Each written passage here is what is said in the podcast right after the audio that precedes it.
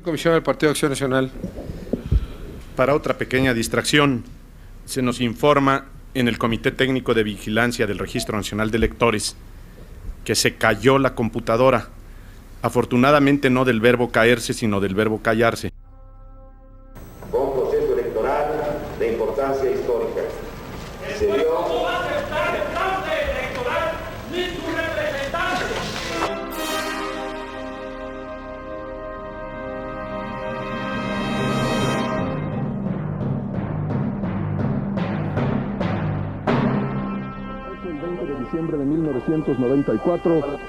Los mexicanos sufrimos el trauma de una catástrofe económica inesperada y repentina.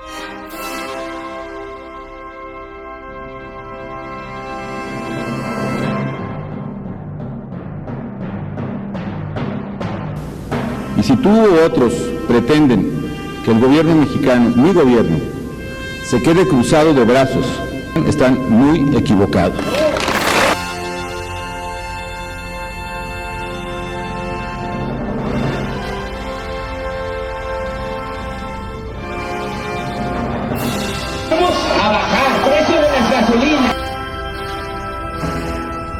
¿No, ver, va- no van a tumbar un árbol? Ni un solo árbol, Fernando.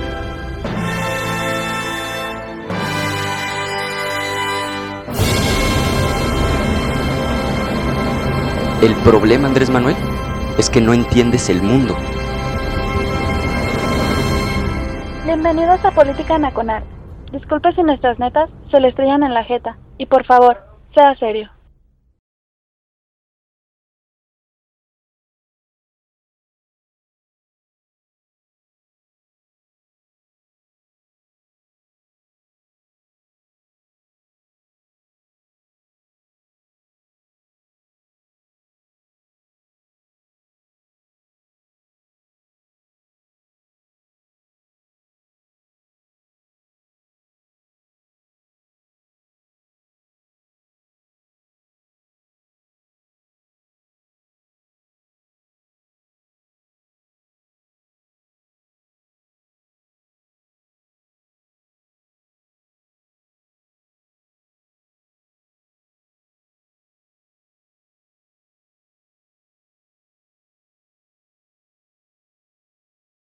Ah, creo que tenía los micrófonos apagados. Buenas noches a todos, nuevamente. Soy Oscar Chavira, aquí en Política Nacional, en vivo desde el canal oficial de YouTube.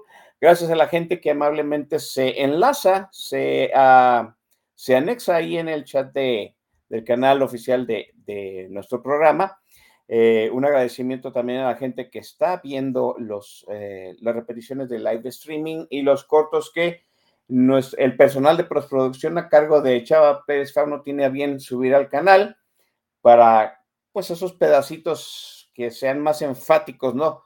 Este, que las partes que se ponen muy interesantes de la charla, pues queden, este, y se puedan ver en corto aquí en el canal. Gracias también a la fauna, este, que sigue fiel al podcast. Seguimos viendo que, pues, el podcast tiene eh, sigue teniendo la parte, cho- parte choncha de la audiencia. Les agradezco enormemente, pues, a la gente que está ahí. Voy a agradecer también a la gente que amablemente, pues, se suscriba a este canal, porque, pues, no sabemos en qué momento dejemos de hacer el podcast, ¿no? No, todavía está, qué bueno, pero en algún momento ya pasaremos todas, este, pues, nuestro contenido acá a audiovisual. Hoy tenemos un invitadazo de lujo, déjenmelo presentar rápidamente para luego repetir sus blasones. Está conmigo Alejandro Juárez Asensio. Alejandro, buenas noches. escuchan? ¿Se me escuchan? Sí, sí, te escuchamos, Alejandro. Ok, ya, perfecto, sí. Eh, pues buena noche, aquí presentes, listo para platicar aquí en Política Nacional. ¿Qué tal? Muchísimas gracias por aceptar la invitación, Alejandro. Te comentaba cuando pactamos esta charla, pues que es un tema que yo ya tenía visto desde hace un buen ratote, pero pues no pocos le entran en el tema y dos, pues no pocos le saben el tema como tú. Alejandro Juárez Asensio, pues déjeme decirlo, ahorita está estudiando la, el doctorado en historia. Va, va a ser colega de Macario Esquetino. Macario también está terminando. el jefazo Gracias. Macario también, también va a ser doctor en historia, entonces aquí en Política Nacional ya nos vamos a llenar de doctorados. Ajá, en otros programas no hay doctorados, aquí sí va a haber. Sí, pero además Alejandro Juárez, pues sigue siendo, está inscrito como marino en la Secretaría de Marina. Te agradezco, Alejandro, de verdad que hayas aceptado la invitación a Política Nacional. No, pues muchas gracias por la invitación, este, Oscar. Eh, sí, eh, bueno, yo serví ocho años en la Armada y después de eso, eh, en el año 2015, yo por motivos personales, cosas de, mi interés personal, solicité una licencia ilimitada, que es un permiso especial que otorga la Secretaría al personal para separarse del servicio activo de la Armada de México y dedicarse a otras cosas que son de, su interés personal, como fue mi caso. Entonces yo solicité un permiso, que es, la, esta licencia limitada, la, la institución tuvo a bien otorgármelo y pues ya me dediqué a otras actividades y entre esas actividades pues decidí estudiar. Entonces hice mi maestría en Historia Internacional en el Centro de Investigación y Docencia Económicas, el CIDE, y actualmente estoy estudiando el doctorado también en el CIDE, el doctorado en Historia Aplicada. Y mis temas de investigación pues, pues van justamente sobre eh, nuestras Fuerzas Armadas. Lo cual en... Ah, perdón, adelante. Eh, el tema eh, de, de, precisamente la licencia limitada, digo, cuando un militar está en el activo, eh, tiene restricciones por la, precisamente porque está suscrito a un régimen militar. Pero ya cuando tienes una licencia eh, ilimitada, hay unas libertades, sin embargo, pues eh, que me dan precisamente la facilidad de, por ejemplo, estar platicando con ustedes el día, el día de hoy. Claro, obviamente marcando que todo lo que yo expreso, pues es mi, muy particular punto de vista. Correcto, precisamente. Es, eso hay que estipularlo, que bueno. Y qué bueno, número uno. Número dos, que tu área de interés sea pues, la, historia de nuestra, la historia de nuestras Fuerzas Armadas, porque hay que decirlo, ¿no? Y lo hemos comentado otras veces aquí en Política Nacional. El ejército mexicano, la Armada de México, pues tiene eh, gratamente la peculiar distinción en Latinoamérica de ser las únicas Fuerzas Armadas que no han armado un golpe de Estado al régimen civil que se estableció desde, pues que pasara eh, dejar atrás el sexenio de, de Ávila Camacho, ¿no? Así y es. Y lo hace una distinción muy notable en Latinoamérica. Déjame empezar la conversación con esto. Yo he platicado mucho de esa situación, acerca de por qué el ejército es excepcional y toda la cosa. Y muchos me han dicho, pues, que el ejército mexicano, a diferencia de, de otras este, fuerzas castrenses, este, proviene no de una élite social, sino de unas bases más bien populares, emanadas precisamente pues de la Revolución Mexicana y una parte componente de los colegios militares que también de alguna forma tienen una formación popular. ¿Cómo ves esta situación? En realidad el ejército mexicano es este, distinguible por esa aceptación de no, de no partir de una élite social. Sí, hay, de hecho, hay eh, Sí, efectivamente, nuestras Fuerzas Armadas, el Ejército de la República, viene justamente de ese periodo en el cual, eh, durante la Revolución Mexicana, con los al vencer vencido Victoriano Huerta, se firman los tratados de Teoloyucan y se disuelve el Ejército Federal Porfirista, que era el que había servido con este Huerta, con Madero, con Porfirio Díaz, y queda el Ejército Constitucionalista, que era el ejército vencedor con este Venustiano Carranza y ese ejército constitucionalista se volvería el nuevo ejército nacional. Entonces, pues sí, realmente fue la bola. ¿eh? Ese primer núcleo del ejército era la bola, todos los, eh, eh, la serie de, personas, los, sectores obreros, el campesinado, algunas clases medias que se habían unido a la revolución y que habían peleado contra Huerta y que se, se, se juntan en ese ejército constitucionalista alrededor de la figura de Venustiano Carranza.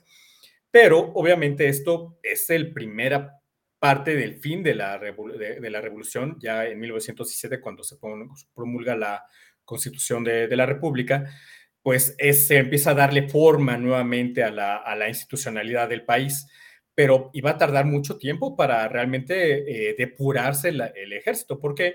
Porque en ese momento las Fuerzas Armadas pues eran más bien un grupo de, de, caudillos que tenían a su cargo un grupos que respondían a sus propios intereses y que los, el, caudillo les decía, pues ahora me interesa esto y, las, sus tropas lo, seguían. Entonces, eso no daba facilidad a que se estableciera una paz institucional en el país. Entonces, un largo proceso, un muy largo proceso. Venustiano Carranza intenta eh, em, empezar a ordenar las Fuerzas Armadas, no lo logra, digo, eh, muere este, por el plan de Agua Prieta, se, se levantan en, en, armas contra él, pero cuando llega Plutarco Elías Calles a su gobierno entre 1924 y 1928, ya empiezan a tomar un poquito más en forma las medidas eh, reales para eh, disciplinar a las Fuerzas Armadas, para ya institucionalizarlas de una manera más efectiva. Y Calles se lo eh, indica esto a su, un general de confianza que era Joaquín Amaro. Joaquín Amaro es, es, una pieza clave dentro de la historia de nuestras Fuerzas Armadas. lamentablemente es una persona que no es muy conocida, pero es central dentro de la, de la institucionalidad de, de, nuestras corporaciones militares. Y de hecho, el modelo educativo que, que impone Amaro, porque él es un gran reformador, no solamente legal, administrativamente, sino educativamente, reforma las Fuerzas Armadas y las, muchas de las secuelas de esa formación militar que él impone llegan hasta nuestros días. Es decir, la, eh, mucho del patrón educativo de la primera etapa de la posrevolución, 1924-28, llegan hasta nuestros días, es decir, ya tienen casi un siglo. Muy bien. Eh, ¿En qué momento? Eh, a mí me interesa mucho saber qué sucedió con el ejército en el momento en que pues los caudillos militares se retiraron, dejaron de tener este peso, este peso militar, en el momento en que pues, y el, Partido Revolucionario Institucional este, estableció las reglas para que se trasladara el poder, que ya no se lo arrebataran este, bélicamente, el, este, se volvió la presidencia civil a partir de Miguel Alemán. Sí, y entonces, eh, eh, el ejército forma parte de las fuerzas vivas de la revolución integrado en el PRI, pero luego siento que desaparece dentro de la historia, siento que hay un vacío, no sé, o que mucho de la mucho de nuestra historia ya no trasciende esa situación del ejército. A veces uno piensa que el ejército vivió en su burbuja muy aparte, ¿no? ¿Cómo lo ves tú? A ver, desde las reformas militares de Amaro, de 1924 al 28, hasta la llegada del primer presidente civil pasaron 20 años. Es decir, no fue rápido. Ajá. Eh, eh, Miguel Alemán llega en 1946, es decir, si pasaron 22 años hasta que, hasta que llegó es, eh, el primer presidente alemán, este, civil, que fue Miguel Alemán. Entonces, en esos 20 años es un proceso de depuración de las Fuerzas Armadas, es decir, hubo azonadas, hubo levantamientos y entonces el gobierno sofocaba esos levantamientos y entonces identificaba a los líderes que todavía no eran leales al gobierno y pues eh, los fusilaban o los encerraban o los, este, los expulsaban de las Fuerzas Armadas, ¿no? Las reformas administrativas eh, de Amaro, educativas de Amaro, tuvieron un propósito.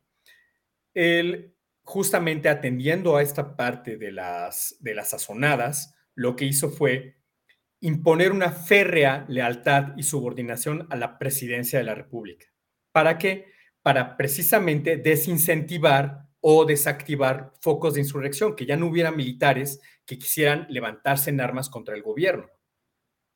Y al mismo tiempo, lo que hizo fue cerrar todos los canales de comunicación que en aquel momento tenían las corporaciones militares o tenían los caudillos con otras fuerzas políticas y centrar esa comunicación exclusivamente en la presidencia. Entonces, la comunicación era Fuerzas Armadas Presidencia. Y entonces evitaban que se comunicaran con eh, otros partidos, otras fuerzas políticas, eh, para evitar justamente que asusaran algún tipo de levantamiento. Esto, con el tiempo, se fue transformando en el hermetismo militar. Desde aquel momento se fue fomentando esto y, fue muy, muy funcional y fue muy práctico en un eh, siglo XX mexicano dominado por un partido hegemónico que era el PRI. Eh, y aparte con un contexto de Guerra Fría. Los militares empiezan a, justamente en el momento en que los militares, los generales de la revolución y la revolución se empiezan a hacer viejos, se empiezan a morir, pues empiezan a dejar lugares. Entonces, los oficiales jóvenes, egresados del nuevo sistema educativo militar, empiezan a ocupar espacios y entonces empiezan a ascender de, grado y entonces ya empiezan a, tener ya con una, una, nueva educación de subordinación y de respeto a la presidencia, y en la cual, pues a la fecha sigue siendo muy atractivo, que diga, ¿sabes qué? Yo, nosotros aquí te vamos a dar prestaciones, eh, un sueldo seguro, eh, este, tu aguinaldo, cosas por el estilo, y en compensa, y te vamos a dar carrera, y en compensación tú lo único que nos tienes que dar es lealtad a la presidencia. Y entonces, ¿qué se empezó a manejar? Pues la lealtad a las instituciones, pero en México la institución entre las instituciones es la presidencia. Ajá. Eh, eh, eh, eso me parece muy interesante porque en cierto sentido fue una depuración muy, muy a la par de lo que sucedió también en las, en las filas del revolucionario institucional, ¿no? Es, hubo disciplina partidista que la vimos, ¿no? Todos los, los que en su momento se quisieron salir del sistema, del Huacal, pues fueron eliminados políticamente y las Fuerzas Armadas sucedió algo muy similar, pero como tú dices, dentro de su propio ámbito. Y sí sucede, ¿no? O sea, sí. llega un momento en que depuras toda la vieja escuela, te quedan los nuevos y los nuevos ya venían con esta noción institucional de que el ejército debe lealtad al presidente. En, realidad es al presidente nunca este, a la presidencia a la presidencia. Ah, sí, sí, es a la presidencia. Es decir, eh, en, el, en el sistema prista, eh, ese modelo que, bueno, voy a ir tantito para atrás, este modelo que tomó Amaro no lo eh, inventó él de la nada, ¿no? Es decir, él tomó mucho de lo que había hecho Porfirio Díaz durante su largo mandato de 30 años. Porfirio Díaz, contrario a lo que muchas personas eh, piensan, no militarizó, él desmilitarizó mucho. Y justamente también con el objetivo de que no hubiera otros caudillos militares que le disputaran el mm. poder, ¿no? Nada Por más que duró 30 años. Ajá, pues exactamente. Entonces, pero él sí se mantuvo en el poder solito. En cambio, en el nuevo sistema de la revolución se cambiaba de presidencia cada seis años. Entonces, ¿qué era lo que pasaba? Que una, eh, el, el presidente que resultaba electo, él ya sabía que a partir del primero de diciembre el poder, la lealtad institucional de las Fuerzas Armadas iba a transferir a él y la persona saliente pues ya perdía esa calidad de, comandante supremo y se le transfería a la nueva persona. Entonces era lealtad a la, lealtad a la institución presidencial, más no a la persona que la está ocupando. Y esto también llega hasta nuestros días porque hemos visto que a partir del año 2000 la lealtad institucional a la presidencia pasó del PRI al PAN, después otra vez al PAN, después regresó al, PRI y ahora está en Morena. Es decir, la lealtad sigue siendo a la institución presidencial. Yo sé que eh, seguramente, y no, eh, hay, no habrá, habido más de un presidente que hubiera querido que le fueran leales a, él, a su persona, ¿no? Pero saben perfectamente que llegado el cambio de gobierno, se te acabó el 20. Llegado el cambio de gobierno, se te acabó el 20. En algún momento, sobre todo el año, en el año 2000 hubo esta situación de qué iba a pasar con las cloacas del revolucionario institucional y se llegó a mencionar el ejército, pero como tú bien lo dices, el ejército se mostró muy institucional en, en, eh, en la transición del año 2000, ¿no? Sí, eh, sí. en realidad ya, ya, las Fuerzas Armadas ya estaban listas para una transición desde hacía mucho tiempo. Quienes no estaban listos eran la clase política. Ah, eso es muy interesante. Sí, o sea, ah, el, en cierto sentido, el ejército ya asumía esa situación que era inevitable. Pues más bien es que era lo que había, eh, había sido el patrón. Seis años, cambio de persona. No se fijan en, quién es el partido gobernante. Ajá. Se fijan en que, llegó una nueva persona. Entonces, en, una, en un modelo democrático, que, como el que vimos, muy imperfecto, pero finalmente eh, democracia este, eh, electoral, el mandato que reciben las Fuerzas Armadas es nosotras, eh, eh, nosotros ciudadanía votamos por esta persona, por lo tanto ustedes, Fuerzas Armadas, tienen que subordinarse a esta persona. Nuevamente, es, un, es una lealtad institucional a un mandato popular que viene de las elecciones. Es algo complejo y que eh, en el sentido de que, pues yo sé que genera escepticismo. Es, ah, perdón, no, adelante, termina la idea, sí. Sí, yo sé que genera escepticismo, pero esa es la lógica. Fuerzas Armadas recibimos el mandato de la población de recibir órdenes de esta persona que fue electa por la voluntad popular. Lo, cual es interesante porque hay que decirlo, ¿no? Pues los militares también votan, también tienen filias y fobias políticas. Ha de ser muy peculiar ser un militar votar por un candidato y resulta que tienes que recibir órdenes de, o el candidato que pues no era, no tenía tus preferencias electorales, ¿no? Es una situación que ocurre, digo, yo, yo eh, estando en el activo, eh, estuve presente en, la, en elecciones este, federales y sí, pues tú votas por una, una, una, una opción que se considera que, que, va acorde a tus intereses, a tus convicciones, y, pero pues, si no sale, pues así es la democracia, ¿no? Eh, es la sana incertidumbre, digo, en el sistema hegemónico priista, pues no había, no había incertidumbre, ¿no? Sabíamos quién iba a ganar. sí, sí, era más, era más sencillo asumir la transición, ¿no? Exactamente, en cambio, eh, la, la, incertidumbre es parte de la democracia. Queríamos democracia, bueno, también la, la, la, incertidumbre es parte de ella. Cierto, muy cierto. Creo que en ese sentido a lo mejor hemos menospreciado el papel de esa incertidumbre dentro del ejército, porque al fin y al cabo, yo, yo, bueno, uno siempre tiene la noción de que cuando falla todo lo institucional, pues el ejército de algún modo va a mantener el orden. Y no lo digo por mí, ¿no?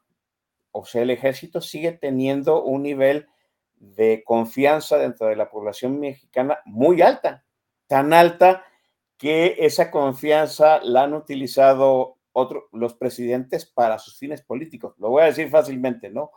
Eh, Felipe Calderón en su guerra contra el narco lo dijo, lo dijo abiertamente, ¿no? Pues eh, la institución de mayor confianza la, con la cual yo tenía que respaldarme, pues era el ejército, por eso lo saqué de los cuarteles. ¿no? Ahorita López, López Obrador en cierto sentido ha dirimido más palabras más o menos la misma excusa de Calderón. Pues es que el ejército es, es del pueblo y es, el pueblo tiene confianza, ¿no? Sí, a ver, aquí habla el Alejandro eh, historiador. Todas las, todas las presidencias, todos los presidentes, absolutamente, sin excepción, han utilizado las Fuerzas Armadas para su agenda política. Todos, sin excepción alguna. ¿Qué es lo que vemos ah, en, esta, en la presente administración? Que el presidente de la República ha utilizado las Fuerzas Armadas de una manera en que no la habíamos visto anteriormente. Podemos no estar de acuerdo. Yo particularmente, desde mi, desde mi ciudadana, desde mi punto de vista como ciudadano de la República, no estoy de acuerdo en la utilización que están recibiendo nuestras Fuerzas Armadas, ¿no? Pero él es el comandante. Y justamente eso se, se liga a lo anterior que comenté. Si la gente, pues, si 30 millones de personas votaron por esta, por esta persona, significa que Fuerzas Armadas tienen que eh, eh, obedecer a este comandante.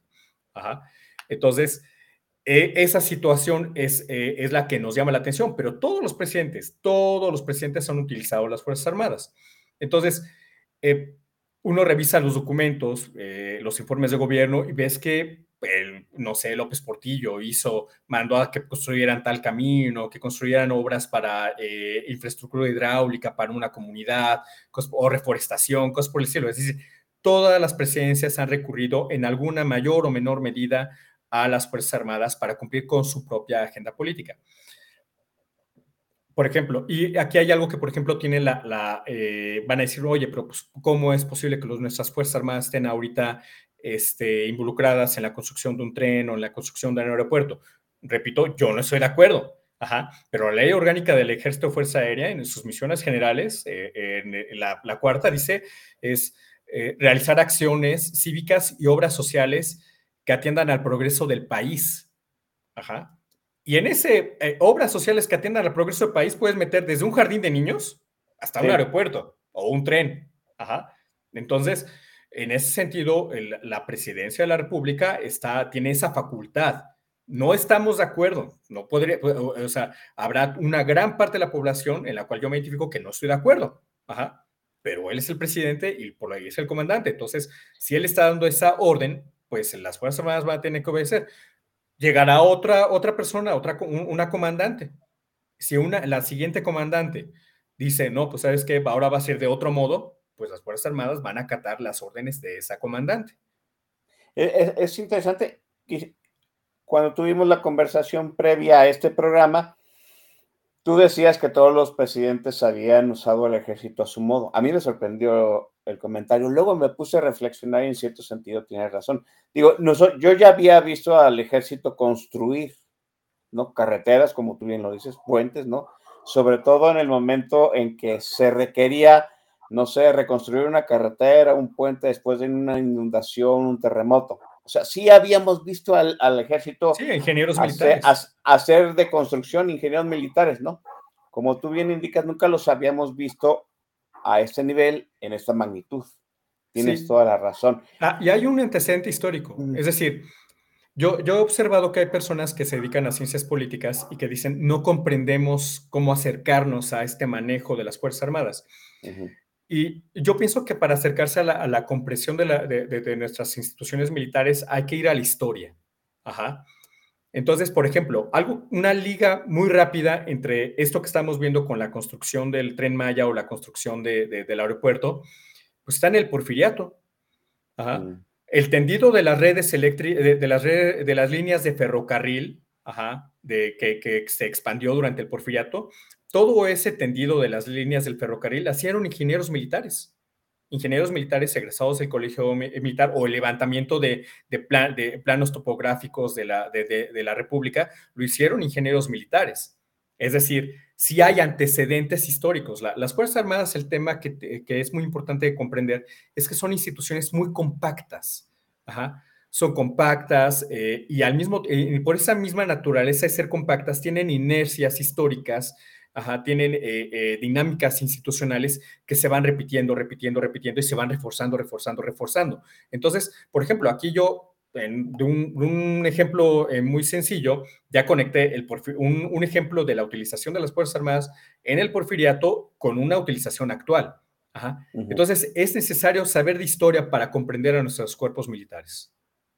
Quizá esa parte de la historia es lo que yo te comentaba que de un de repente, una vez que este, entra Miguel Alemán, pues, el ejército desaparece de los libros de historia, ¿no? O sea, en realidad al ejército lo hemos visto en pequeñas partes, algunas muy esclavorosas, hay que decirlo, como el, 2 de octubre, eh, la parte del sismo, del, los sismos fuertes que han ocurrido en la Ciudad de México, pero fuera de ahí nada, quizá, quizá la parte civil le ha fallado al ejército en esa narrativa social de la amplitud de, trabajo, de labor, de responsabilidad que tiene el ejército? Bueno, hay una situación con este, eh, el, bueno, Ruiz Cortines, todo este, este, gobierno, estos gobiernos por revolucionarios, lo que querían era realmente afianzar el control de las, de las Fuerzas Armadas, ¿no? Entonces, Ruiz Cortines, eh, pues era, se, hay varios datos, que, que, varias fuentes que confirman que era un gran administrador. Y él, en el gobierno, justamente en el gobierno de, de Venustiano Carranza, él fue administrador eh, de, los recursos, de los recursos y estuvo muy involucrado en el tema de los escalafones, es decir, de quienes realmente tenían, tenían autorización para ostentar una jerarquía, ¿no? Que el fulano de tal es coronel o fulano de tal es este, general, cosas por el estilo. Y a partir de Ruiz Cortines lo que hacen es empezar a reducirles el presupuesto a las Fuerzas Armadas en una dinámica de control institucional.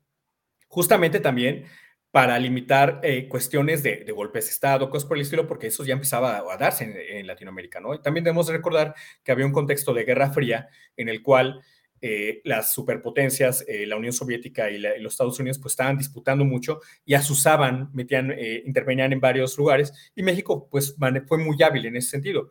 Esto yo no lo invento, está en un libro que es de la doctora Soledad Loaesa. Ah, déjame ver, creo que por aquí lo tengo. Soledad. tres presidentes mexicanos en la Guerra Fría, a la sombra de las superpotencias. Es, mm. es un gran libro, lo, lo recomiendo. Y él, y precisamente relata cómo van maniobrando.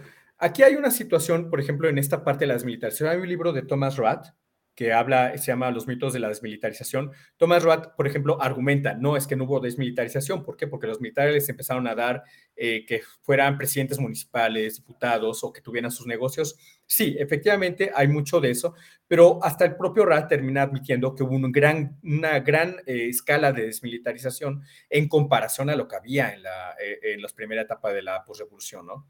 Entonces, ese tipo de, controles se empiezan a dar y también las Fuerzas Armadas empiezan a perder un protagonismo político de, salir en periódicos, cosas por el cielo. Incluso ah, hay un libro que es este, Historia Crítica del Periodismo Mexicano, no recuerdo, Musacchio es el autor, y justamente la regla era, no hablas mal del presidente, bueno, para la prensa, no hablas mal del presidente, de la Virgen de Guadalupe y del ejército, bueno, de las Fuerzas Armadas, ¿no?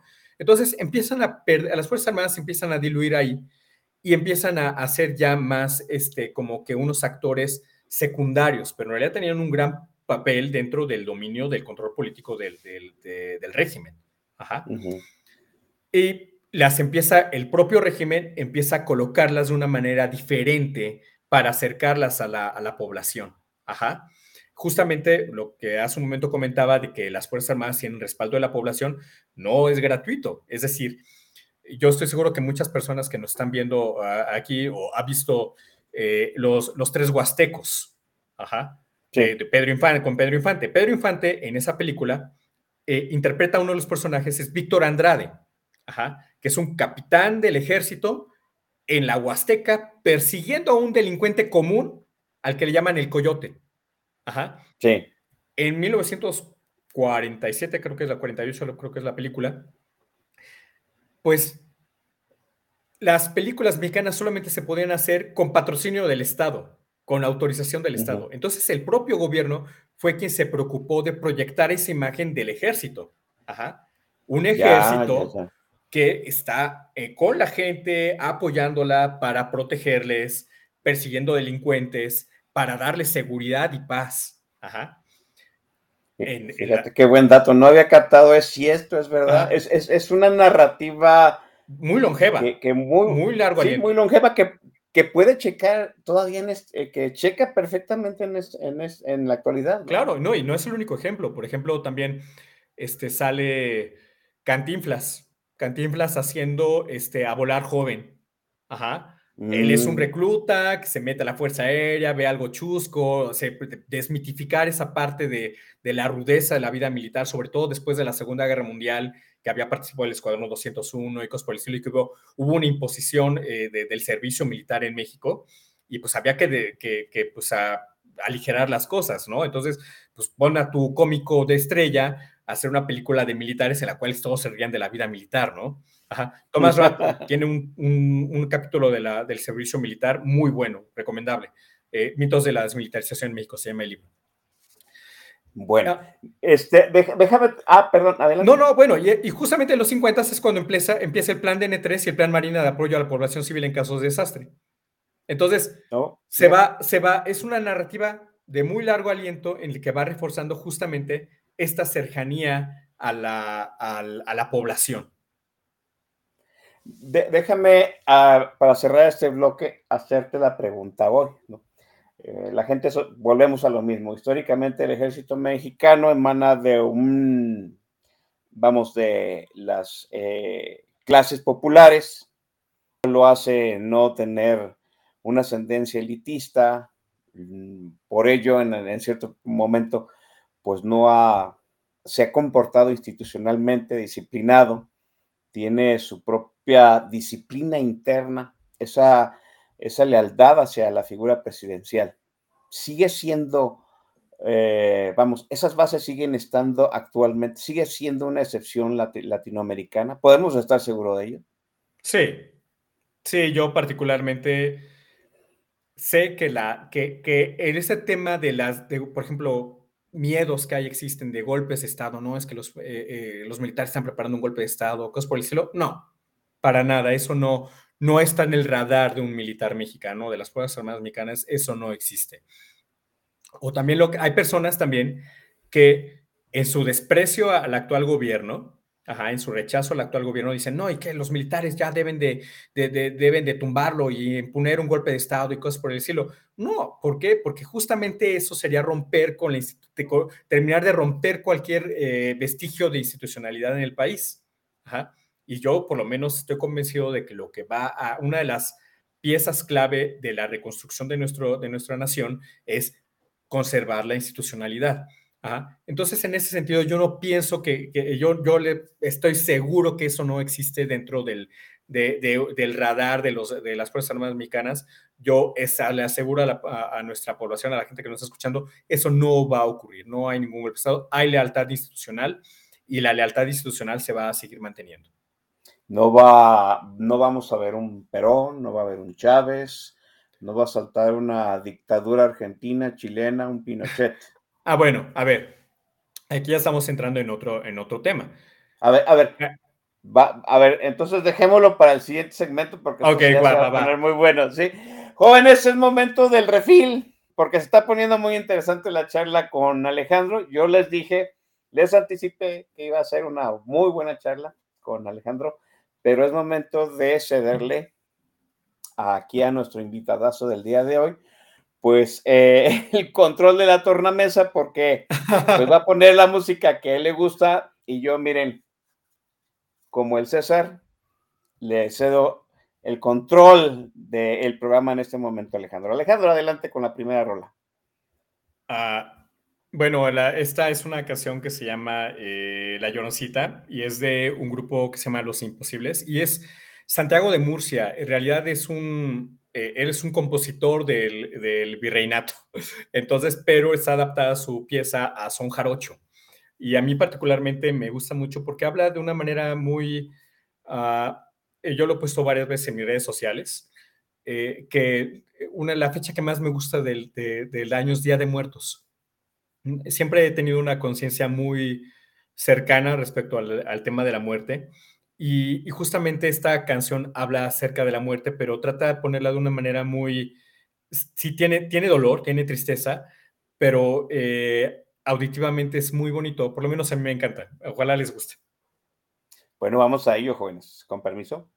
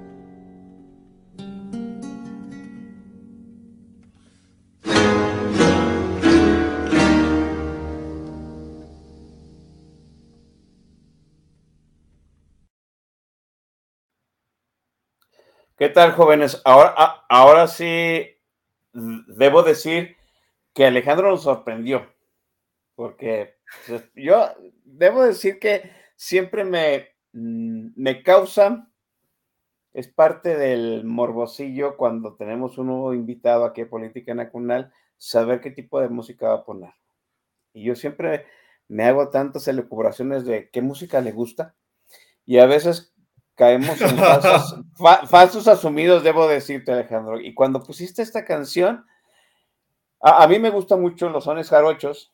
Sí, aquí parece que el chat también. Está, estás teniendo un gran programa, déjame decirte, ¿no? ¿no?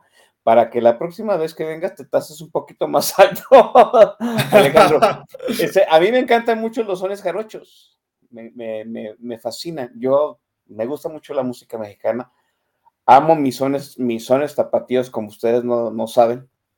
Este, de, de, hecho, este, estoy a punto de aquí de enloquecer a mis este, vecinos porque la semana que entra ya es 16 de septiembre y yo en, 16, en 15 de septiembre y 16 siempre pongo aquí atrás, en esta cosa que yo llamo el monstruo, pues Se mi nota, playlist de música, mi playlist de música mexicana, así es.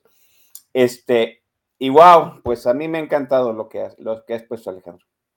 Excelente, qué bueno, qué bueno. De eso se trataba, que les gustara y pues, compartirles algo que es bastante personal, ¿no? Este, este vínculo. Sí, qué bueno. Este, preguntaba yo si acaso de nuestras Fuerzas Armadas no iba a salir un Chávez, no iba a salir un Pinochet, no nos iba a salir un, no iba a manar un, Perón de nuestras Fuerzas Armadas ahora que pues las, las Fuerzas Armadas pues tienen reflectores, han salido de, de esa, no sé, de esa pequeña burbuja donde lo tenían metido los anteriores presidentes y ha tomado mucha redundancia en la política actual. ¿Cómo ves tú el punto? A ver, tenemos que pensar en- nuevamente con una perspectiva histórica las diferencias que había entre el viejo, en el siglo XX y lo que estamos viendo a partir del año 2000. En el siglo XX, pues, por supuesto, los medios de comunicación eran, tenían, eran más limitados, tenían, eh, es decir, eh, obviamente no existía, por ejemplo, cosas como el Internet, un teléfono celular, ya, ya estás conectado, tu teléfono celular ya te, te permite hacer, tomar fotografías, tomar video de, de eventos, nos estamos enterando al- a los minutos, estamos enterando de lo que está ocurriendo del otro lado del planeta. Entonces, esta eh, revolución tecnológica también tiene un impacto dentro de cómo se lleva a cabo la política y de cómo se utilizan, cómo la- las instituciones del Estado mexicano tienen que adaptarse en ese sentido. Entonces, va a ser inevitable que en esta utilización de las Fuerzas Armadas que han hecho las diferentes presidencias, no hubiera un impacto hacia ellas. Como comenté, todas las presidencias habían utilizado nuestras corporaciones militares y Felipe Calderón decide utilizarlas de una manera eh, que no se las había visto. ¿No? Las decide, decide enviar a, a nuestras tropas a, a combatir al crimen organizado. Aquí yo quiero hacer un pequeño paréntesis. A mí no me gusta utilizar la palabra guerra para referirnos al, al grave problema de seguridad pública que tenemos. Ajá. Porque cuando nosotros decimos guerra contra el narco, indirectamente estamos reforzando narrativas militares. Ajá. Es decir, ¿quiénes son, ¿quiénes son las personas que pelean las guerras? Militares, las Fuerzas Armadas. Ajá. Y entonces cuando nosotros decimos guerra contra el narco, indirectamente estamos diciendo, ah, pues es una guerra, hay que pelearla con militares. Cuando en realidad lo que aquí tenemos es un grave problema de seguridad pública que debería ser atendido eh, con eh, policías civiles eh, altamente capacitados, disciplinados, también con equipamiento y procuración de justicia. Hay zonas, particularmente en este sexenio, zonas del país, que en los cuales ya es necesaria, sí es necesaria la intervención militar, porque no hay gobernabilidad, ¿no? El Estado mexicano ha perdido control territorial de algunas zonas del país, en los cuales sí ya es necesario intervenir con, eh, con infantería de marina, con este, tropas del ejército, fuerza aérea, pero ya son casos muy especiales. Pero realmente la mayoría del, del problema está focalizado en problemas de seguridad pública. Entonces, a mí particularmente no me gusta utilizar la palabra guerra para referirnos a nuestro grave problema de seguridad pública. Ya, cierro el paréntesis. Ahora, regresando a la parte de, bueno, vamos a tener un Perón, vamos a tener este, un Chávez. El personal militar tiene ciudadanía mexicana. Todos los militares, todos, todos, todos, todos. Hay muchos mitos alrededor de esto, mitos y realidades de las Fuerzas Armadas. No es que no pagan impuestos, no, claro que pagamos impuestos. cautivos nadie se salva. Sí, cautivos de Lolita, no hay de otra cáete con tu chelín, cáete con tu ICR, cáete con, y, con, y aparte a veces un poco más nosotros porque somos cautivos, ¿no? Entonces, eh, eh, el personal militar vota también. Es decir, ejerce su ciudadanía. Todo el personal militar tiene una opinión, una opinión política. Todo, así todo el personal militar tiene una, una opinión política. Que no la expresen porque están, porque voluntariamente se adhirieron a una, o nos adherimos a una, este, a una, un reglamento, es otra cosa. Es decir, la, quien está en las Fuerzas Armadas es porque lo decide. Nadie está obligado a estar ahí. Que las personas van y se enlistan de manera voluntaria y cuando firman, ajá, están aceptando que van a, acoplarse a un sistema, a un régimen en el cual te dicen, ok, perfecto, usted es ciudadano este, soldado, ciudadano marino, soldado, lo que sea, usted tiene, este, va a tener estas ventajas con nosotros, pero va a tener estas limitantes, como en todas partes. Ajá, en todas las partes eso ocurre.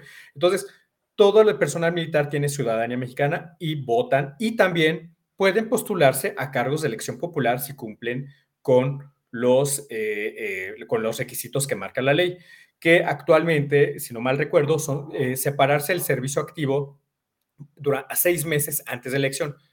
Desde mi muy particular punto de vista, creo que es poco tiempo para separarse el activo, pero hay que recordar que muchas de estas leyes se hicieron también para que hubiera, eh, eh, dentro de estos acomodos que tuvo el régimen de la posrevolución, para también darle, darle salida a los intereses políticos de muchos de los eh, de muchos militares. Entonces, pues sepárate de las Fuerzas Armadas y pues postúrate para ser el presidente municipal de tal localidad o postúrate para ser diputado federal por tu, eh, de tu distrito, de tu localidad, senador de la República o lo que fuera.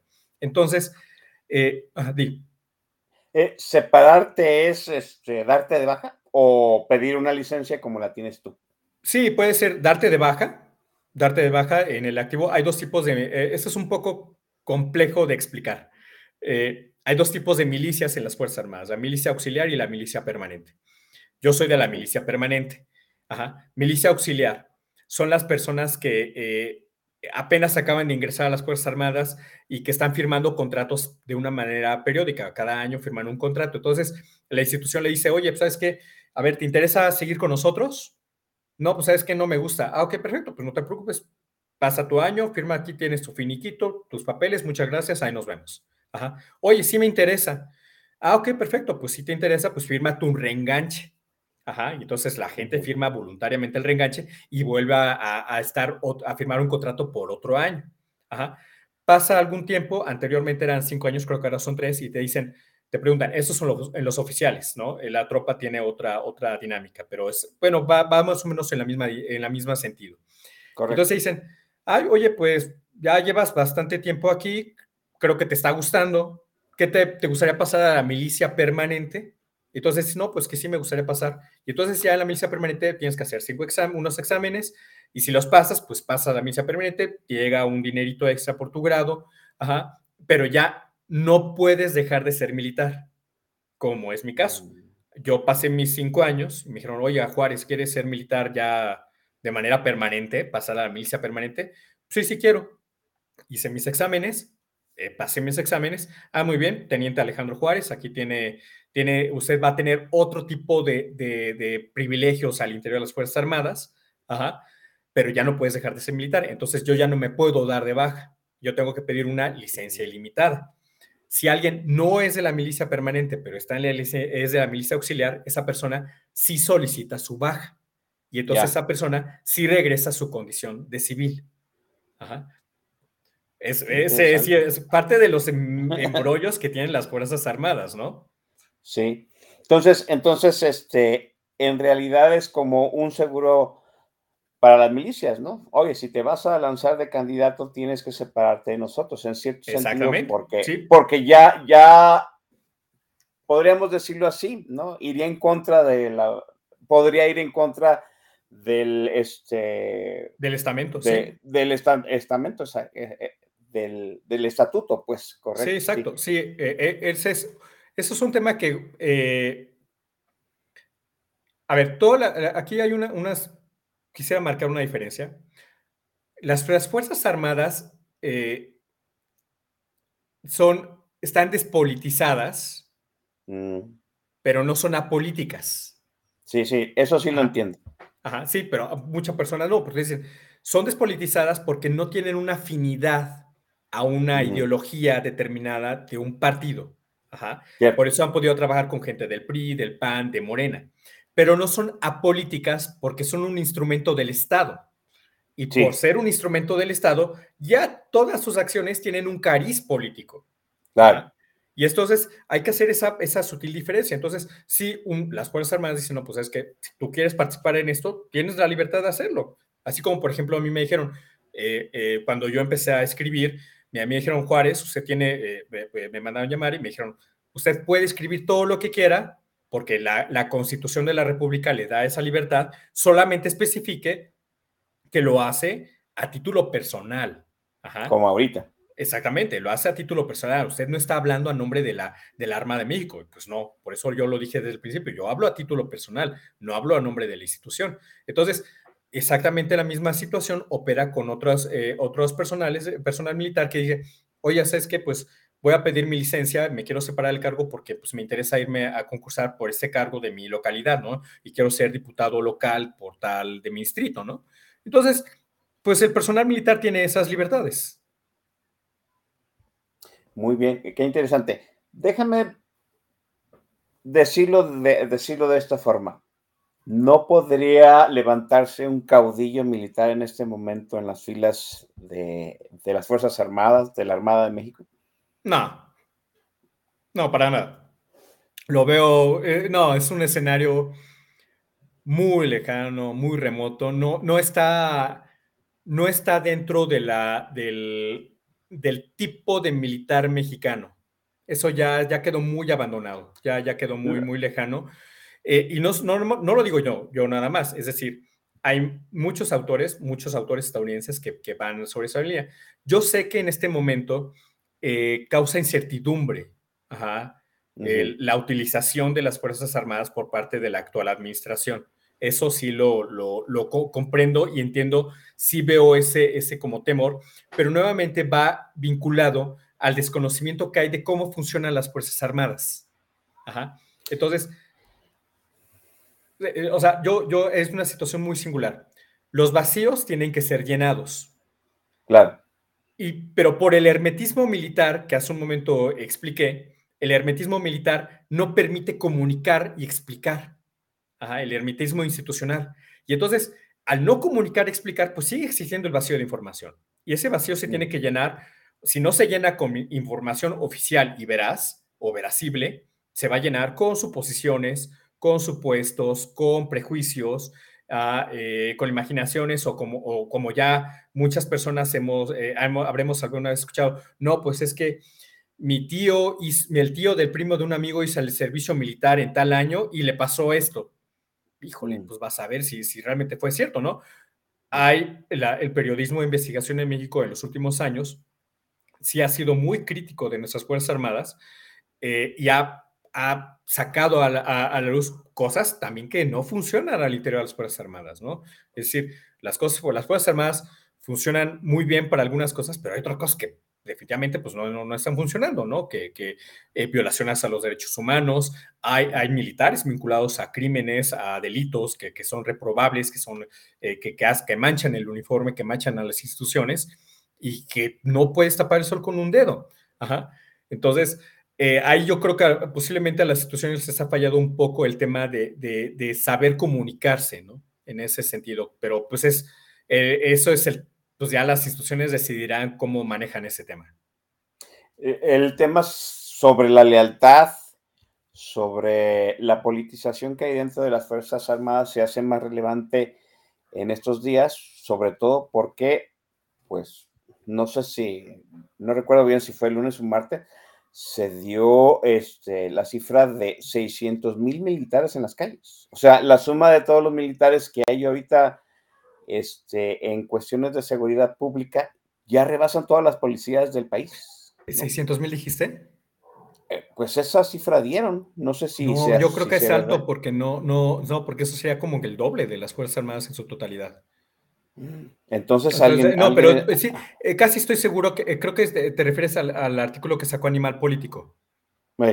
Ajá, el artículo que sacó Animal Político. No he revisado bien cómo hicieron la metodología ahí la, gente de la Seguridad Ciudadana del Ibero. no, no he revisado. Lo escuché rápidamente porque estuvo Ernesto López Portillo este, en, Así las Cosas, en, en W Radio, y escuché el comentario, pero dije, yo también dije, ah, caray, me parece un número elevado, ¿no? Para, para, en comparación, no, no, no, no desestimando lo que le estaba diciendo, pero sí me pareció elevado el número en comparación al número de efectivos reales que tienen las Fuerzas Armadas. Entonces, eh, porque dije, pues caray, significaría que más de la mitad del personal militar de todo el país está ahorita desplegado. Y entonces, eh, pues cuando, yo estaba en el, cuando yo estaba en el activo no éramos tantos, el, eh, no era tanto el personal operativo, el personal que estuviera, digamos que de infantería eh, para poder estar, cumplir con esa función de estar desplegado, no era, de, no era tanto. Entonces me parecería, un, no sé bien cómo estaban, obviamente yo estaba asumo que estaban ahí juntando la Guardia Nacional con el Ejército y la Marina, y, y entonces ya les daban ese número, pero me pareció muy alto el número y pues a mí me parece que es, no sé, dudo de la efectividad de ese despliegue, porque no hay, e, esa es una de las situaciones que tiene particularmente el país. No hay fuerzas federales que alcancen para darle seguridad al país. Es imposible. Operativamente no puedes porque aparte desgastarías al personal de una manera brutal, que es lo que hemos estado viendo. Es decir, el personal lo despliegan ahorita en Tijuana, ¿no? Y dos meses después lo mandan, no, ¿sabes qué? Ocurrió algo ahora en, Veracruz, mándate a Veracruz, ¿cuántos? No, pues 600 efectivos. Y no, pues saco 300 de aquí, otros 200 de acá, y el personal está desgastándose operativamente. Entonces, eh, no, hay, no hay fuerzas federales que alcancen. Necesariamente requieres apoyo de las policías municipales y estatales para poder brindar seguridad a la población. Entonces, y esa es una de las fallas que no particularmente este gobierno, sino las últimas tres administraciones han fallado en fortalecer las policías locales, que es algo bien importante. Eh, el dato se me hace, no, no sé cómo lo sacaron tampoco, perdón, ¿no? No leí la metodología tampoco de pájaro político, pero se me, se me hace un dato que sí me dejó frío, ¿no? Número uno, no sé si sean, pero sí me parece muy revelador que sexenio tras sexenio a partir de Felipe Calderón, pues se necesiten más militares y más militares y más militares, a pesar de la promesa de los últimos tres presidentes de regresar a los militares a los cuarteles, ¿no? O sea, mira, aquí surgen dos preguntas rápidamente, ¿no? ¿Cómo procesa eh, las Fuerzas Armadas el hecho de que se le mande a cumplir ¿no? la defensa de la población contra este, la delincuencia organizada, estando fuera, de la, fuera del marco legal de las Fuerzas Armadas, eso es uno. Dos, ¿y cómo procesa el ejército esa promesa de te voy a regresar al, a los cuarteles y no funciona? No funciona primordialmente porque este, los políticos no se preocupan por purgar, por renovar y por profesionalizar la policía que debería ser la encargada de la seguridad interna del país, ¿no? Bueno, son varias preguntas. La primera, a ver, voy a entrar por la parte, la, última. Eh, mi, gran profesor de, del doctorado, el doctor, el doctor eh, Luis Medina Peña, me dijo, mire Juárez, en política cuentan dos cosas, actitudes y votos. Ajá. Y en esta parte de los votos es una lógica política. Es decir, formar policías lleva tiempo, lleva mucho tiempo invertir en, formar policías. Y desde ese punto de vista es poco rentable políticamente apostarle a formar policías porque la figura política no va a capitalizar eso. Entonces es más fácil echar mano de algo que ya está formado, que son las Fuerzas Armadas y que además cuentan con apoyo de la población. Y que además tienen una trayectoria, una narrativa desde, este, desde los tres huastecos a la fecha, décadas, de decir, y estas personas te van a ayudar a tener paz, te van a cuidar. Ahí también entran dentro de la narrativa política del, hegemónico del siglo XX, eh, ejército de paz, este, México es pacifista, cosas por el estilo. Y ese ejército de paz vinculado a las Fuerzas Armadas te van a dar paz. Son mensajes que llevan décadas creándose, creándose, creándose y cayendo sobre la población y que van formando esa aprobación de que las Fuerzas Armadas están interviniendo en seguridad pública.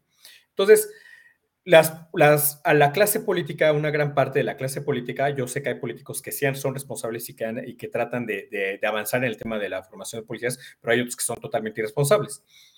Entonces, formar policías lleva tiempo, entonces mejor echan mano de las Fuerzas Armadas, porque no van a capitalizarlo. ¿Cómo lo asumen las Fuerzas Armadas? Pues es una orden.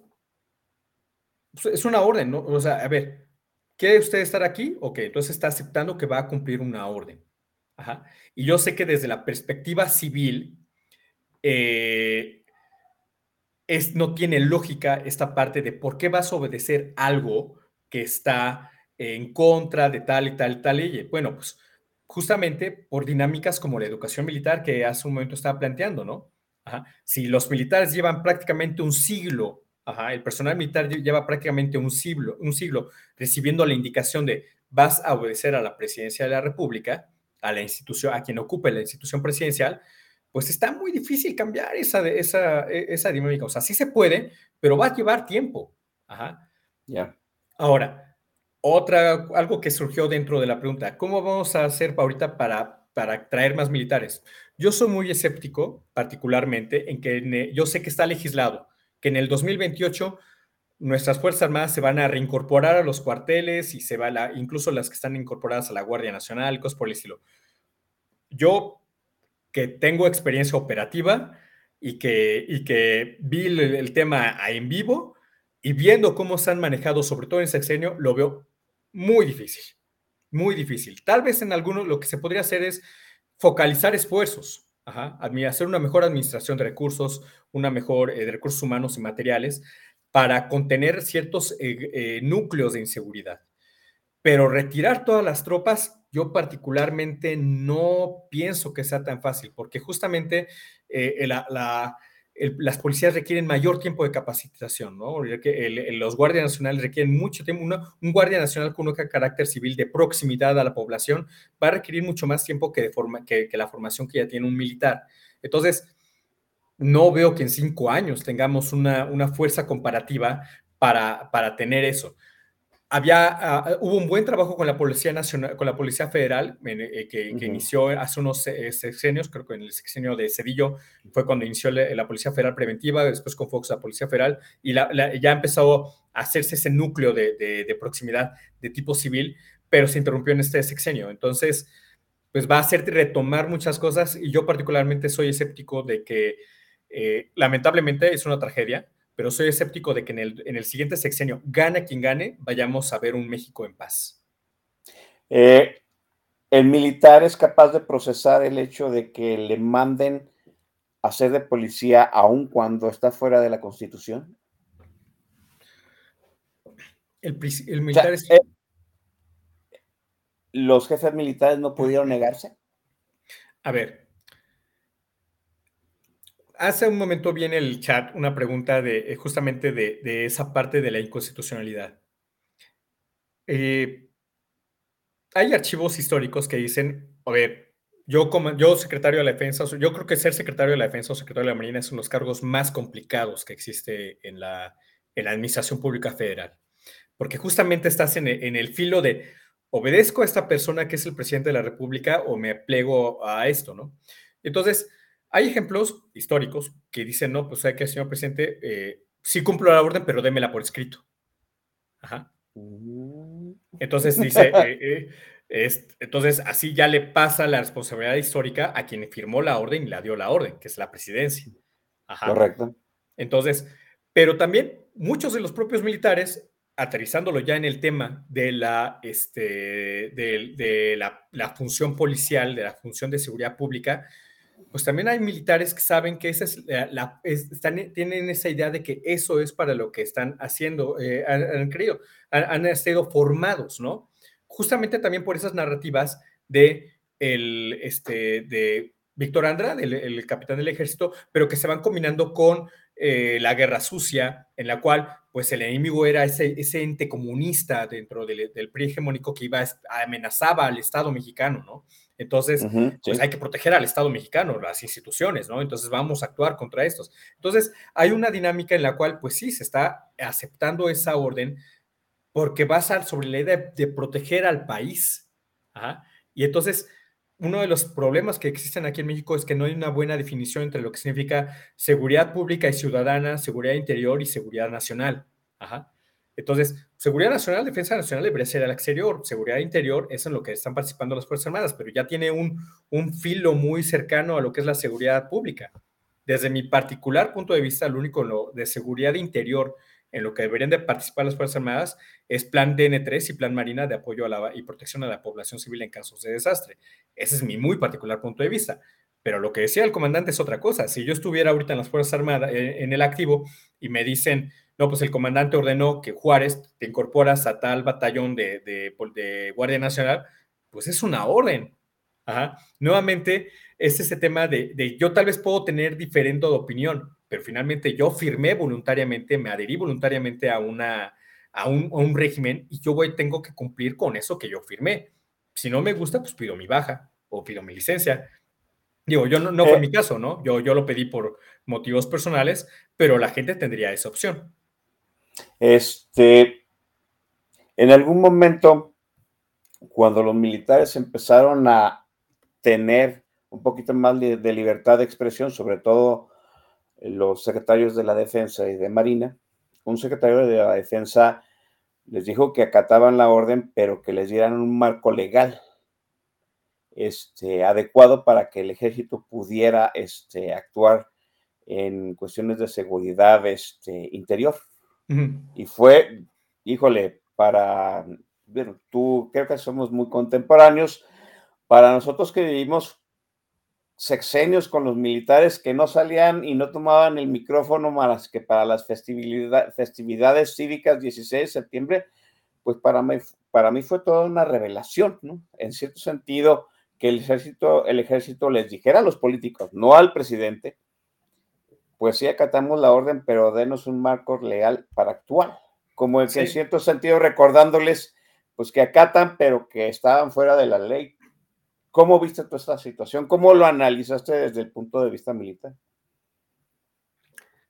A ver, ahorita ya viéndolo desde afuera, es no. más fácil, eh, es decir, estando adentro, pues sí te complica la, la, la, la, situación, es decir, porque si estás en un limbo como un personal operativo, Está, es, es, un limbo en el cual estás diciendo, bueno, ¿a qué me voy a tener? No me acuerdo si fue eh, mi general Galván Galván o mi general Cienfuegos eh, quien pidió eso. Ajá. Creo que fue Cienfuegos, sí.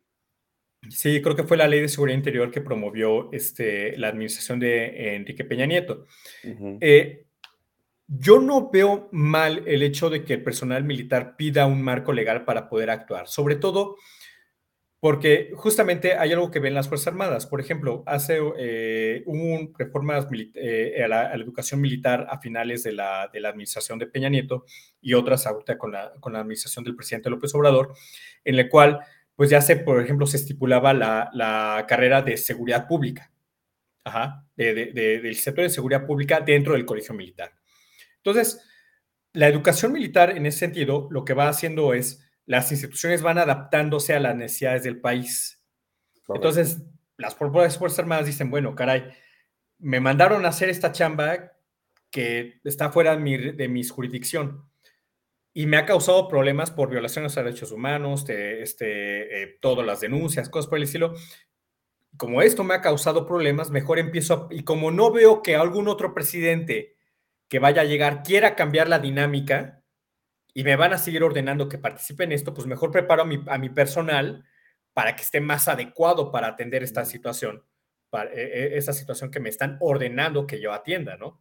Entonces, Correcto. Entonces, las propias Fuerzas Armadas se están adaptando a, esa, a, a la dinámica de las presidencias de manera institucional.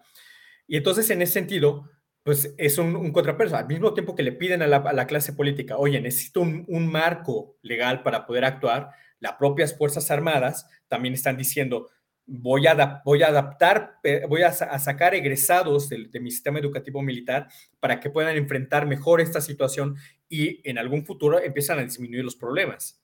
Ajá, yeah. Para que ya tengan una formación diferente ya de proximidad a la, a la, a la población civil.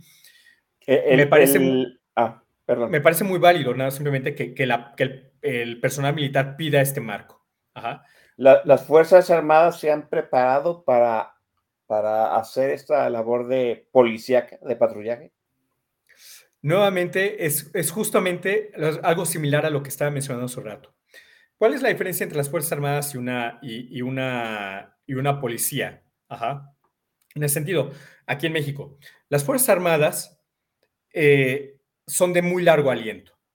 Es de hecho la institución que tiene mayor trayectoria desde la consolidación de la posrevolución, ¿no?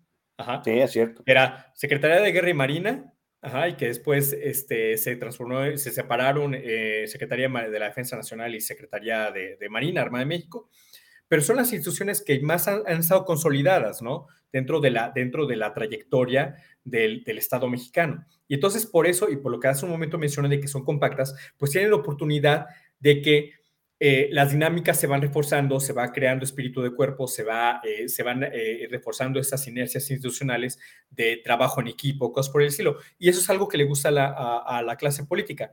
A diferencia de las policías, las policías pues cada estado tiene su propio plan de, de preparación de policías, incluso, la, incluso los municipios tienen este, pues, sus propios planes, sus propios bandos este, eh, municipales, y no hay una homogeneidad. En cambio, en las Fuerzas Armadas sí hay homogeneidad en cuanto a procedimientos, y eso es lo que le gusta a la clase política, ¿no?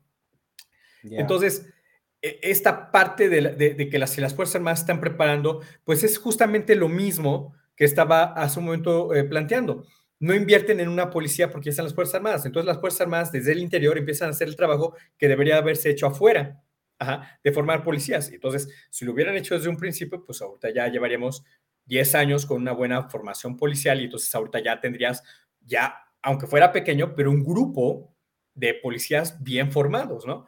Pero no, se lavan las manos, les quitan presupuesto, este, sobre todo en este sexenio, les han quitado un chorro de presupuesto a, la, a, la, a las policías este, estatales y municipales. Y se, ah, se los a las Fuerzas Armadas. ¿Por qué? Porque ellas ya tienen una consolidación institucional, ¿no? Y van a, van a darme resultado en otro sentido. Entonces, las Fuerzas Armadas se están preparando, están respondiendo a las necesidades del país acorde a la, a la capacidad institucional que tienen. La capacidad institucional que tienen es educativa y entonces están formando personal para ese propósito. De hecho, creo que en, hace poco, creo que mes, mes y medio salió la primera generación ya, ya de personal del Colegio Militar egresado ya con la carrera de seguridad pública. Entonces, esa primera generación, pues, se van a incorporar y pues veremos que dé resultados para el país. Muy bien, vamos haciendo otra pausa en este momento ya para pasar al último segmento porque está muy interesante la charla con Alejandro y tan interesante que se nos ha ido el tiempo como si fuera eh, efímero. Este, pero le vamos a dar la oportunidad para que los vuelva a, este, a sorprender con su segunda intervención musical, Alejandro. Ah, bueno, esta es una... Yo la encontré por casualidad porque aparte nunca he visto la serie. Es, este, se llama Runaway de la, de la serie de Westworld y es de, no sé cómo se pronuncia, es que era Ramin Dayawi. Y Ramin es Dayawi, una, sí. Ajá, es una pieza que a mí particularmente me hace pensar en eh, algo vinculado también a la parte, a la, a la pieza anterior. Eh, quiero, creo que es una pieza que me gustaría que tocaran el día que cuando, cuando se cumplieran mis días. Me hace pensar okay. mucho, me hace pensar mucho en cómo es mi vida, cómo la he llevado bien. aparte. Bien, vamos a ello.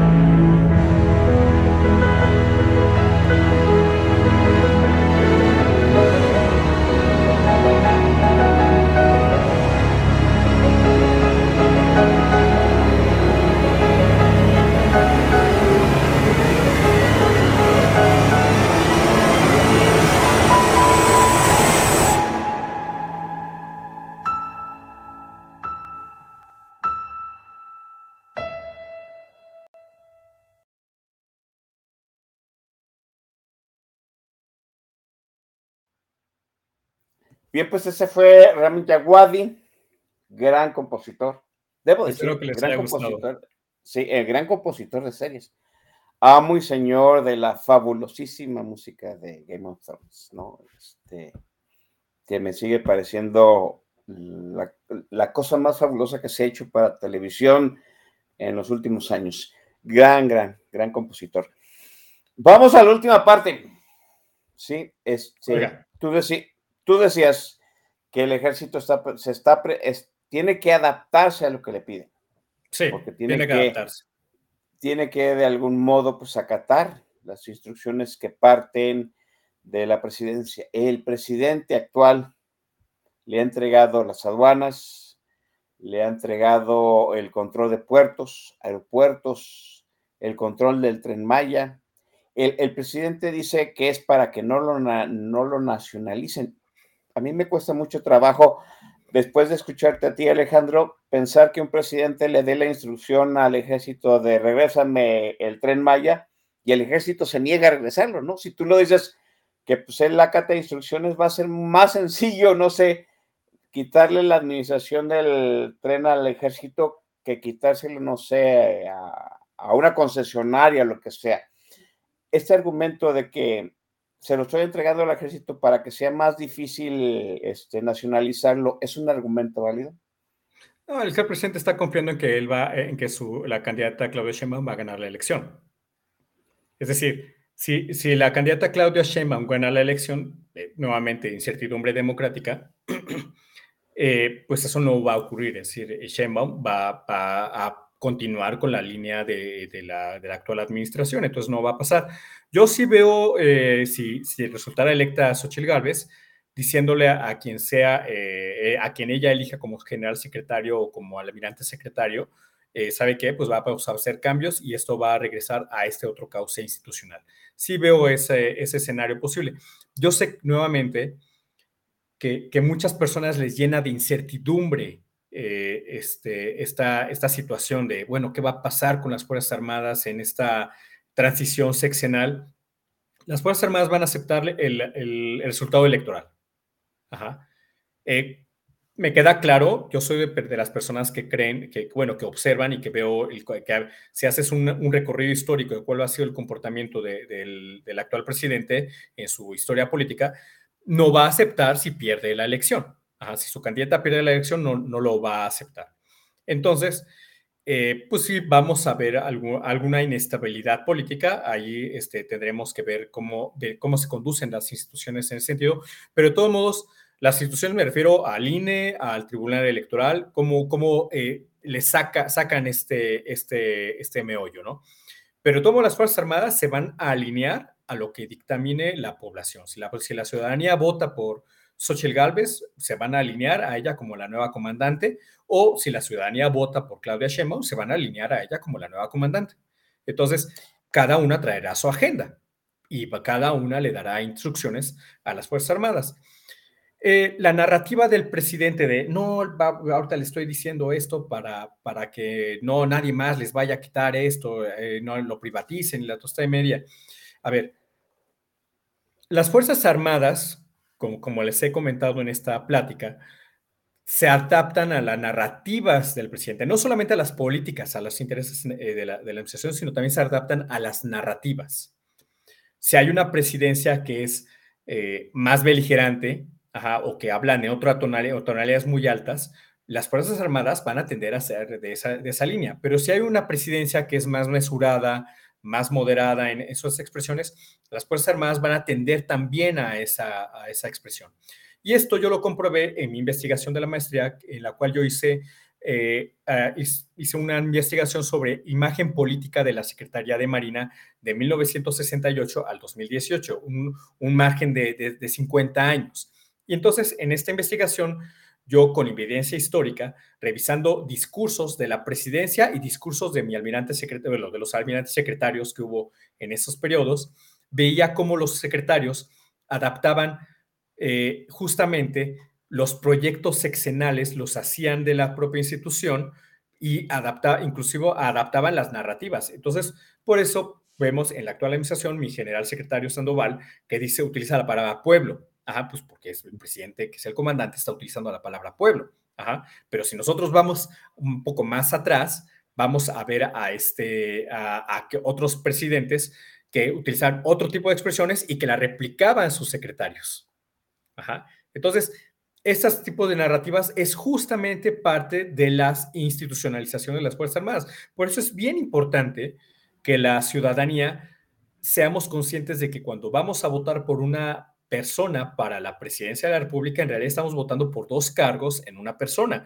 Un cargo político, que es la presidencia de la República, pero también estamos votando por una persona que va a tener un cargo militar, que es la comandancia suprema de las Fuerzas Armadas. Entonces, es pertinente en un acto de ciudadanía responsable preguntarle a esas candidaturas, oye, ¿y qué propones para nuestras tropas? ¿Qué propones para, nuestra, para nuestros pilotos, para nuestros marinos, para, para nuestros soldados? ¿no? Y hacernos también responsables de este manejo de las, de las instituciones militares, exigiéndoles desde las campañas presidenciales qué propones para el uso y manejo de nuestras tropas. Es bien importante que las candidatas eh, y quien resulte electo como quien ocupe la candidatura de Movimiento Ciudadano expresen este punto de vista. Bueno, yo visualizo a las Fuerzas Armadas de esta manera, de este modo. ¿ah? Entonces, es parte de, esta, de esa incertidumbre. Pero yo les puedo, les puedo asegurar que las Fuerzas Armadas se van a alinear a lo que decida la voluntad popular. A pesar de todo lo que se les ha concedido en este sexenio. Sí, sí, totalmente.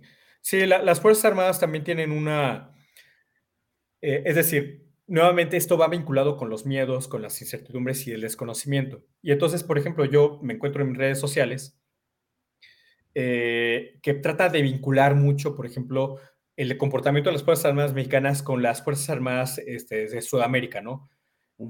Son trayectorias diferentes, son trayectorias históricas diferentes, eh, en verdad. Eh, aquí la institucionalidad tiene otro tipo, tiene otro sentido de, de, sí de afecto, vamos a decirlo así, voy a utilizar esta palabra, de afecto a la institucionalidad, es a ese tipo de orden. Y aparte, pues también va a haber un cambio generacional a interior también de las Fuerzas Armadas. Es decir, eh, los generales secretarios o los generales eh, se, se, retiran del cargo y pasan a una situación de consejeros del siguiente secretario, pero ya es algo un poco más, ya como simbólico. Pero también va a haber generales y almirantes que pasen una situación de retiro porque pues ya cumplieron con el país y ya tienen oportunidad de retirarse. Entonces va a venir otro cambio generacional al interior de las Fuerzas Armadas que, muy, que también pues, se van a alinear a lo que indique la nueva presidencia. Pero nuevamente, aquí es bien importante que, que, haya responsabilidad en preguntarle a las candidaturas qué ofrecen, qué proponen, no nada más el proyecto político, qué proponen para las Fuerzas Armadas, porque esa persona va a ejercer dos cargos, presidencia y comandancia suprema. Uno de los grandes temores que aquí se ha desplegado en política nacional y lo, eh, y lo hemos leído en muchos artículos acerca de lo que va a suceder en la sucesión del 2024. Tú ya comentaste una situación de, pues va a ser muy difícil regresar nuevamente al ejército de los cuarteles en el siguiente sexenio, pero mucha gente también piensa que para este ejército lo que ha ganado de de relevancia política, social y administrativa, le va a ser muy difícil perder ese terreno que ha ganado política, militar, social y administrativa. ¿Tú no tienes ese temor? ¿Tú crees que el, vamos a suponer, vamos a poner esa suposición, si el ejército pudiese regresar a los cuarteles el primero el primer día de la administración el año siguiente y el presidente se ordena, ¿el ejército regresaría a los cuarteles así, sin más. A ver. Es que, es que, bueno, partamos del hecho de que no es posible. No, no, es posible. Entonces, a, lo mejor está exagerando la situación, pero si al ejército se le ordena retornar. A ver, si se le ordena retornar, retornaría. Si se le ordena retornar, retornaría sería una gran irresponsabilidad porque hay lugares en los cuales si no es con Fuerzas Armadas, no simplemente pues eh, el, el, crimen ganaría con mayor control territorial, pero, pero sé que se, se, podría, se podría. Es una gran irresponsabilidad de quien ganara, pero se podría hacer. Entonces, aquí hay otra situación, a ver. Dicen, vamos a hablar de, de yo no entiendo no, mm, a mí me llama la atención que muchas personas que son eh, analistas de fuerza de seguridad, de Fuerzas Armadas, eh, insisten en decir que esta situación es irreversible. Ajá. Y a mí me llama la atención y yo asumo que más bien no tienen en su radar que la historias institucionales. Ajá. Eh, México ya tuvo dos desmilitarizaciones. Una fue en el porfiriato y la segunda fue en la posrevolución. Y las dos tardaron entre 15 años y 20 años. Es decir, no va a ser rápido. Yo cuando fui, estuve en la Armada, yo fui oficial de disciplina. Y pues el oficial de disciplina es un cargo eh, incómodo, es decir, bastante odiable. Digo, si alguna persona de que, que, que algún día tuve una oportunidad, yo era un tipo odioso no me da pena reconocerlo, ¿no? Era un tipo bastante complicado de tratar en las Fuerzas Armadas porque pues era oficial de disciplina, mi, labor era incómoda, era mantener el orden de, mi unidad. Entonces, eh, yo era muy rígido, muy estricto, y una vez un oficial más antiguo me dijo esto, y voy, a, voy a plantearlo como él me lo dijo para que, porque esa, la anécdota tiene que ser así. Dijo, mire Juárez, si usted quiere detener un tren de un chingadazo, lo único que va a pasar es que se va a descarrilar. Y viene el tren encarrerado. Y tú le pones el tren, el golpe, pum, se va a descarrilar el tren. El tren lo tienes que empezar a frenar poco a poco para que se frene de una manera efectiva, para que no haya un, un, accidente, no se descarrile. Bueno, pues esto exactamente es igual con las Fuerzas Armadas. Y no nada, y no nada más esta instrucción. Eso es dinámica institucional de todas las instituciones, ¿no? ¿Ah? Tienes que hacer cambios progresivamente. No, por, no fue gratuito que, de las reformas de Amaro hasta que llegó Miguel Alemán pasaran 20 años. Es decir, sí fueron cambios que fueron progresivamente para que desembocaran en esto. Entonces yo por eso pienso, pues ya llevamos 18 años de esto, pues desde mi punto de vista, si nos fuéramos muy rápido, pues serían dos sexenios, tal vez tres sexenios en los cuales ya regresara al orden constitucional todo esto. Ahora, para llegar a esta situación en la cual vamos a ir sustituyendo a, nuestros, a nuestras tropas eh, por policías este, eh, capacitados civiles, pues también vas a tener que hacer algo con esas tropas. Anteriormente cumplían, en el, en el siglo XX, cumplían eh, una función y era de una labor de, interior, de, seguridad interior, en la cual los, eran brazos del Estado para controlar grupos guerrilleros, grupos subversivos, este, grupos de izquierda, eh, huelgas sindicales, cosas por el estilo.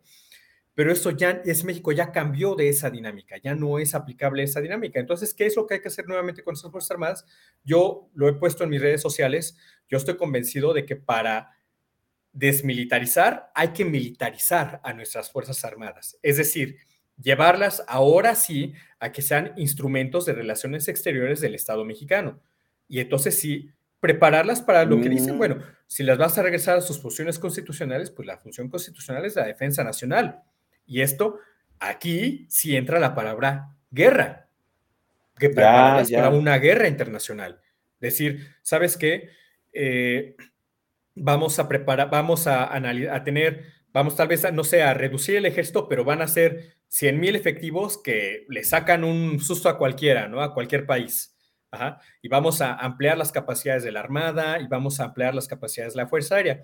Y muchas personas van a decir, es que México es pacifista. Pero nuevamente, ese México es pacifista está vinculado a la utilización política que hizo el régimen prista de las Fuerzas Armadas en el siglo XX en un contexto de Guerra Fría en el cual México no se quería meter problemas ni con Estados Unidos ni con la Unión Soviética. Entonces decía, no, yo soy pacifista, a mí ni me volten a ver. Ajá. Entonces, van a, va a ser tener que eh, discutir eso y van a decir, oye, pero no tenemos amenazas territoriales. ¿Por qué? Porque seguimos pensando que las fronteras son solamente Belice, Guatemala, Estados Unidos, pero realmente la frontera más grande de México es el mar. La frontera marítima es la más grande frontera que tiene México.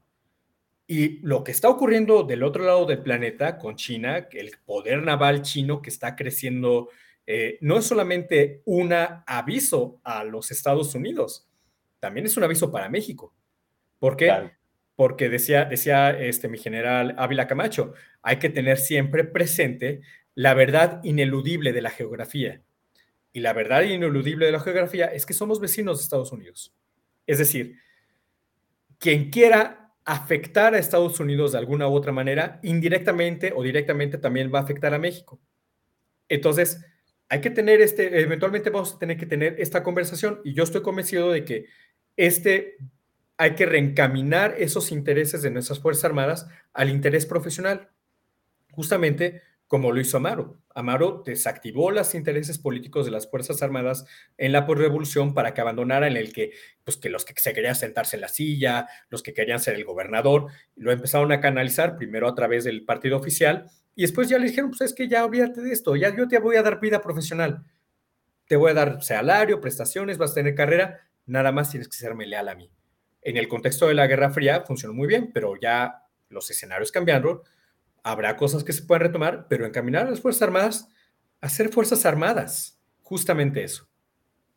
No, pues excelente práctica, Alejandro. Vamos metiéndoles a estos muchachos que nos están escuchando la última rolita y retornamos para agradecerte esta fabulosa charla que nos acabas de dar. Claro que sí.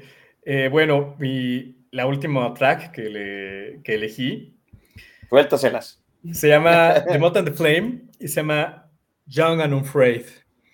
Y me gusta mucho esta, esta, esta pieza, Young and Unafraid, Jóvenes y Sin Miedo, porque van a ver el video. El video en realidad es de una persona de edad, ya es veterana, pero que tiene un corazón joven para hacer cosas que, que realmente pues son de una, de, de, una persona, que, cosas que son asociadas a personas jóvenes y que él tiene el, corazón joven para hacerlos y no tiene miedo de hacerlos.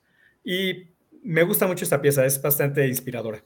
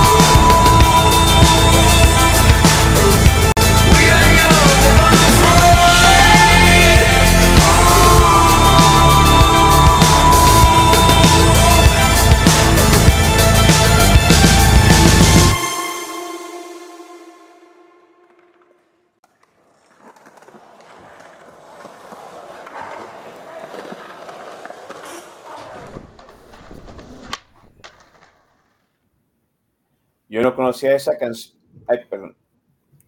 Perdonen ustedes. Ahí está. Yo no conocía esa canción, pero qué fabuloso es el, el video, debo decirlo, ¿no? Sí, en realidad a mí las tres piezas eh, están muy vinculadas. Yo, puedo decir una cosa, bueno, admito una cosa y no es con eh, petulancia. Creo que he tenido una vida muy intensa, entonces, entonces sí, sí va más o menos como en esa línea de, vivir muy intensamente. Digo, fui fotoperiodista muchos años y yo me hice fotógrafo para viajar y viajé, viajé, viajé hasta que me harté como civil y después cuando me hice fotoperiodista naval, viajé mucho más. Entonces, sí, sí fue una situación que, pues vaya, y aparte de, antes de eso, muchos años fui a scout. Entonces, y siendo scout, aprendí a viajar eh, en condiciones a veces bastante adversas y pues viví con intensidad. Qué bueno espero que en esas este, experiencias intensas, pues incluyas haber estado aquí en Política Nacional. Por supuesto, por supuesto. A mí, Alejandro, ha sido fabulosa charla, un gran debut, que de verdad me, me interesaba mucho que alguien desarrollara el tema y creo que ha sido un gran interlocutor. Yo he aprendido mucho, me he quitado muchos, este, como dicen, muchas ideas, muchos estigmas, muchos prejuicios sobre las Fuerzas Armadas y de verdad te agradezco personalmente y por el auditorio que está aquí y que va a escuchar el podcast, pues todo lo que nos has dicho acerca de la milicia, de la Armada, de este, los muchachos, los soldados, los generales, y esperemos que sí, ¿no? Que en realidad, número uno, las Fuerzas Armadas sigan siendo leales a la institución presidencial, que acaten este, la decisión popular de quién decidamos que vaya a ser nuestro próximo presidente, decidamos en conjunto con los militares, porque ellos también votan. Y dos, eso que dijiste que es muy importante, ¿no? Este, que tengamos en cuenta que no nada más estamos votando por el presidente, estamos votando por el jefe mayor de las Fuerzas Armadas de este país. Sí. Pues eh, qué bueno, muchísimas gracias por la, por la invitación, de verdad también lo disfruté. Además, quisiera, si me permites, agregar algo más. Adelante. Eh, de personas que hablan de fuerza, acerca de las Fuerzas Armadas, eh, pues hay muchas personas, ¿no? Entonces, yo identifico claramente que en México hay dos líneas de narrativas discursivas respecto a las Fuerzas Armadas. Hay personas que les aplauden todo, y todo está muy bien, las Fuerzas Armadas y todo esto es perfecto lo que están haciendo. Eh, y hay personas que dicen, no, las Fuerzas Armadas son de lo peor, apestan, son, son violación, eh, violan derechos humanos, todo eso. Estos dos extremos, desde mi particular punto de vista, no ayudan a la comprensión de las dinámicas militares ni a la comprensión de las instituciones o incluso la comprensión de la mala utilización o la inadecuada utilización de las Fuerzas Armadas. Ajá. Ah. Porque yo mismo puedo decir, porque estuve en el activo y porque ahora estoy eh, en una vida académica, que hay cosas que están increíbles en las Fuerzas Armadas, que, yo, yo, eh, ahora en esta vida civil les extraño a las Fuerzas Armadas en muchas cosas, en mi, en mi, vida, ¿no? Y al mismo tiempo yo sé que hay cosas que no funcionan, cosas que son horribles. Sí hay, sí hay violaciones a los derechos humanos, sí hay este, violencia de género, sí hay muchas de este tipo de cuestiones que se, que se denuncian al interior de las Fuerzas Armadas y que las propias instituciones deben de preocuparse por corregir. Pero también hay cosas maravillosas al interior de las Fuerzas Armadas. Hay buenos sistemas de salud para el personal, hay este, sistemas educativos de alta calidad, hay personas que tienen una altísima preparación académica, es decir, hay cosas también que son muy positivas, hay un compromiso con, el bienestar del país en, en el grueso del personal militar. Y pues sí, hay militares que, fallan, que faltan al uniforme, que ensucian a las instituciones, ¿no? Entonces, que, ponderemos este tipo de opiniones dentro de las instituciones. Eh, hay cosas buenas y hay cosas malas, pero no todo tiene que ser o blanco, blanco, blanco, no todo tiene que ser negro, negro, negro. En, esa, en ese inter hay una, hay una gran escala de grises. Hay una gran escala de grises eh, y que la mejor forma de comprenderlas es acercarnos a la historia, ¿no? Viendo cómo cómo hay dinámicas que no conocemos o que, eh, y que no, no conoce la población civil. También las Fuerzas Armadas han sido responsables de eso, porque al, al, al mantener un hermetismo tan cerrado, pues al mismo tiempo indirectamente fomentan que se haya suposiciones y desconfianzas hacia ellas, ¿no? En vez de que fueran un poco más abiertas. Este nuevamente es mi punto de vista. Yo creo que el hermetismo ya no opera en favor de, protección de las Fuerzas Armadas, sino que ahorita ya, ya es hasta perjudicial en varios casos. Entonces, eh, pero que ponderemos ese tipo de situaciones, esas dos narrativas que hay en, eh, que hay en este país. Hay escalas de grises y sí les pido que, confíen en el grueso del personal militar. Pues ahí está. Alejandro, nuevamente, pues ha sido un lujo tenerte aquí en Política Nacional. Espero que te haya gustado el formato del programa y más adelante, pues nos vuelvas a aceptar la invitación para venir a hablar, supuesto, ya sea del gusto. ejército de algún otro tema, porque eres un, un, un, gran analista y un buen narrador. Gracias. Les agradezco muchísimo y espero que lo hayan disfrutado. Oscar, muchísimas gracias por la invitación. Gracias también a ustedes, chamacos, por haber estado aquí en el live streaming de Política Nacional.